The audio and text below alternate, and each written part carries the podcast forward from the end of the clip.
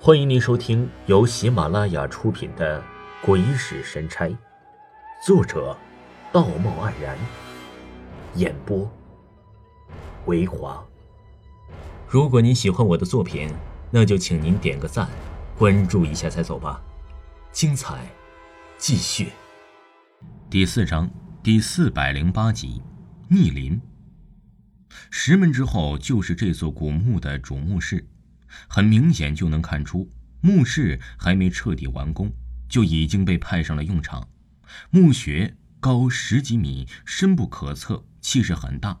四面还有数个开了一半，或者根本只凿了个开头的附属墓室。看来墓主打算让自己的亲人在死后与自己合葬，但是很可惜，他没有达成心愿。难怪说呀，是一个人要当皇帝人修的。虽然这个风水的格局上差了一点但是这投入的人物物力可绝对不小。要是这样来看，我们这一票啊，干的还是挺值的。墓主的木棺被停放在中间微偏一侧的地方，四面的空荡荡的，墙角堆放着许多不知名的物件，地面散落着一些锈毁的雕琢工具。我们三个一看到了。这些锈毁的雕琢工具呀，就不由得心里一凉。进了门之后，我咬牙切齿地对向大爷喊道：“我告诉过你，不要乱动，不要乱动！你难道就不长耳朵吗？”向大爷猥琐地笑着，露出了满口的黄牙，理直气壮地问道：“为什么不让我动啊？难道你们……”但他没有说完，就让我冰冷的目光。瞪着他，硬是把他后半段话呀给吞进了肚子里，缩着脑袋不再吭声。于伯牙没有跟我说话，已经在东南角上点起了蜡烛，昏黄的烛光在这极阴之地，如同是半夜的鬼火，不但没有驱走黑暗，反而凭空添了几分鬼气。他本来就窝着一肚子的火，现在听到向大爷这么说呀，一步就窜过去了。一把把向大爷的衣服领子给揪了起来，大声骂道：“你呀，你知不知道，你刚才差点把咱们三个全都害死？”向大爷呀，被呲牙咧嘴的于伯牙吓得说不出话来，但眼珠子依然是乱转着，四处打量着有没有之前的名气。于伯牙从这个背包里取出了一盏特别的强力日光灯，摆弄了一阵。放在稍稍偏离墓室中央的地方，一打开开关呢，日光灯强烈的光芒，让三个适应了黑暗的人足足的捂了近一分钟的时间和眼睛才能视物。本来呀，黑暗的墓室内，至少我们眼前的这一片已经是亮如白昼，驱散掉些许阴沉。我再次观察棺木，心中更是好奇与不解。按照我对风水秘术的理解，这个墓主的棺材放的位置也存在着极重的问题。这墓穴的身处地下本就极为阴冷，又是先天性的土龙阴脉，靠近水脉呀，更是雪上加霜。但不知怎么回事墓主的棺材还是被放在了五行所属的水位上，这就意味着，要么这位墓主天生五行缺水。要么就是被什么风水术士给阴了。想到这里啊，我自己忍不住打了个冷战，浑身汗毛耸立。风水学说呀，在中国流传已久。从中国有文字记载的历史，只是在社会主义的理论下批判成了怪力乱神。中国古代上至皇帝，下至百姓，对风水可以算是人人皆信。一旦犯了忌讳，就是抄家灭门的罪状。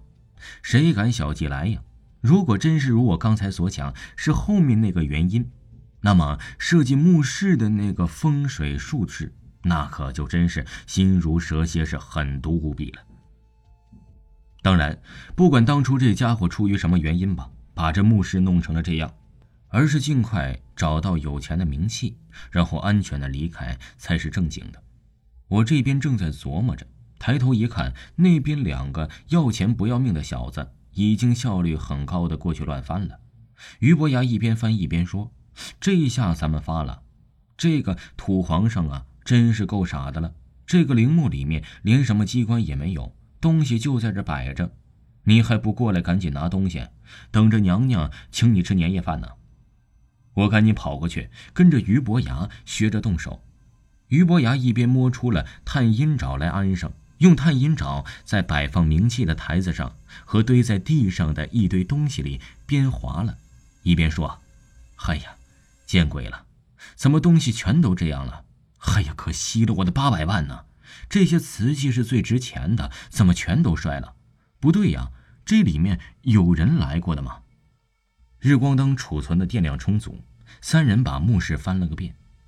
除了木棺之外，我们都细细的看过，根本就没找出什么能卖钱的古董。那一堆堆殉葬品里面有不易保存的绫罗绸缎、破碎的瓷器，以及乱七八糟我们说不上来的东西。还有就是几副略小一筹的优质棺木，可惜这优质啊，却是指的是几百年前。总之，三人忙了半天，发现的东西要么被岁月和地下水侵蚀的破烂不堪，成了废品；要么就是太大件了，不可能啊！怎么去带回去销毁的鸡肋呢？最可疑的是这些东西。怎么会不稳稳当当的在架子和台子上面明摆着，而是摔到地下呢？发现这个问题之后啊，我的心里很不是滋味。说实话，这个墓主的棺木位置摆放的实在是有问题，我心里也没有底。原本呢，只是想捞点东西走路，能够不开棺就不开了。可如今这情况啊，就算是我想要放弃，于伯牙也绝对不会罢手的。我仔细地打量着这副棺木，果然，在棺木上雕刻的花纹虽然已经模糊，但依稀可以看得出来是风水图案。果真是一个变态的阴葬墓穴。于伯雅已经从背包之中啊取出了缚尸绳备用，戴上手套，取出了探阴爪，顺着棺材盖一圈绕了过去，然后对我使了个眼色。经历了几次大事于伯牙对操作程序已经是非常规范。一、二、三，用力！于伯牙叫道：“这棺材考古是很牢固，居然呢没有彻底腐朽。不过和我们二人之力，一个撬一个推，轰的一声，棺材盖子还是被推到里边。他向大爷也过来使劲帮忙一推呀，棺材盖子轰隆一声摔倒在了地上。”我和于伯牙正要伸头进去看，突然听到棺材里面“砰”的一声，一股黑烟一下子爆裂出来。我和于伯牙见势不妙，早就一个大跳跳出老远。可是没想到啊，这向大爷正在我的身后朝前面挤，我这一跳正好把他跳出了个大跟头。我也站立不稳，一屁股坐到了地上。等到我稳住了身子，抬头一看，我不由一愣。不知道是棺木的质量不过关，是假冒伪劣的产品，还是被水腐蚀过分，居然不堪重负，整个散了架子。那里无数事啊，稀里哗啦的流了一地，更加浓重的一股黑气夹杂着恶臭，瞬间挤满了整座墓室，连日光灯的光芒也变得朦朦胧胧。幸好，我们三人都戴了防毒面具。要么就是这么散开的尸气，也足够让我们给这墓主陪葬了。墓主的棺木已然粉碎，从他残骸之中流出的是让人看了就恶心的红黑色的浓状尸水，还有夹杂着在尸水之中的物品，但都腐朽不堪。更让我震惊的是，棺木之中啊，并没有显出墓主的尸骸。我呆了呆。随即就想到了墓主的尸身，恐怕已经被消融在这肮脏的尸水之中，连骨头都融化了干净。果真是恶毒的阴葬，尸骨无存。根据李家村的那本《阴阳诀》，就是之前李老汉送我的那本不知道叫什么名字的古书，后来啊，我给它起名《阴阳诀》，记载。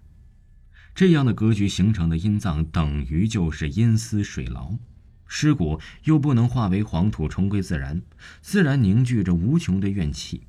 今天的事情只怕是有点麻烦。哎，于伯牙惊讶的叫了一声，慢慢走过去，取住了探阴爪，对着红黑色的湿水伸了进去，满怀希望的在黑水边划了。我们三个人的目光也跟着他在探阴爪来回移动。其实根本就不用那么费劲，在这很快流光的黑水里面，根本就没有显眼的东西。就算原本有些什么，也让湿水腐蚀了。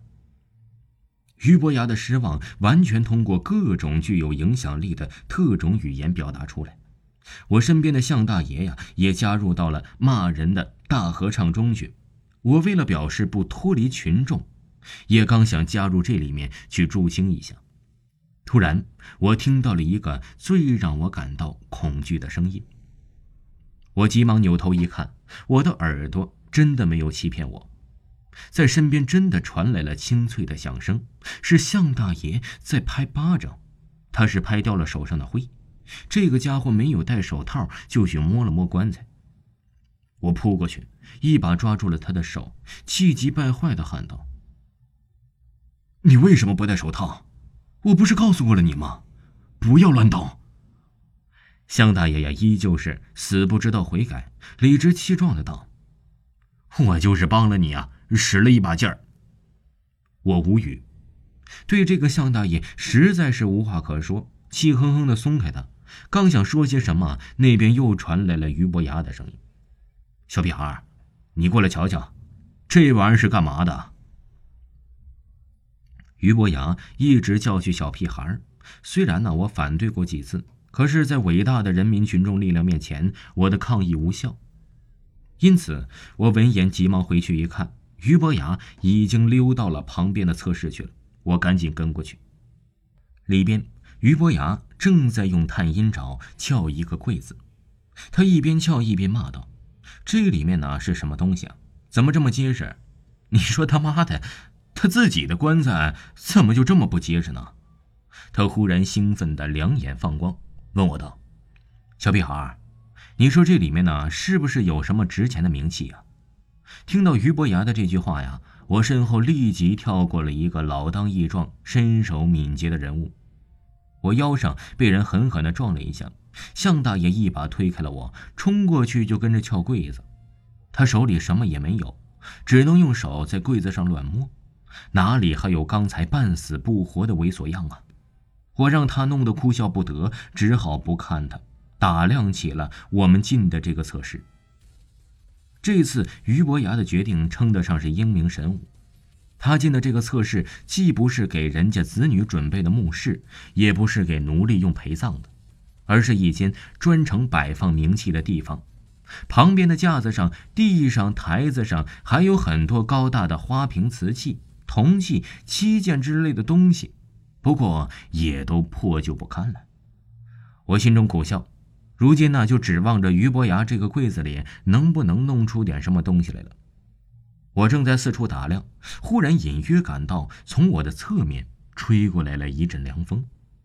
我眼角的余光似乎看到什么东西一动，急忙扭过头来，却发现侧室的门正在无声无息的自动关上。我急得大叫，一步就跳过去。可惜呀，我手里什么家伙都没有，根本就没有使劲儿。眼睁睁的看着那扇石门不可以以阻挡的姿态关上。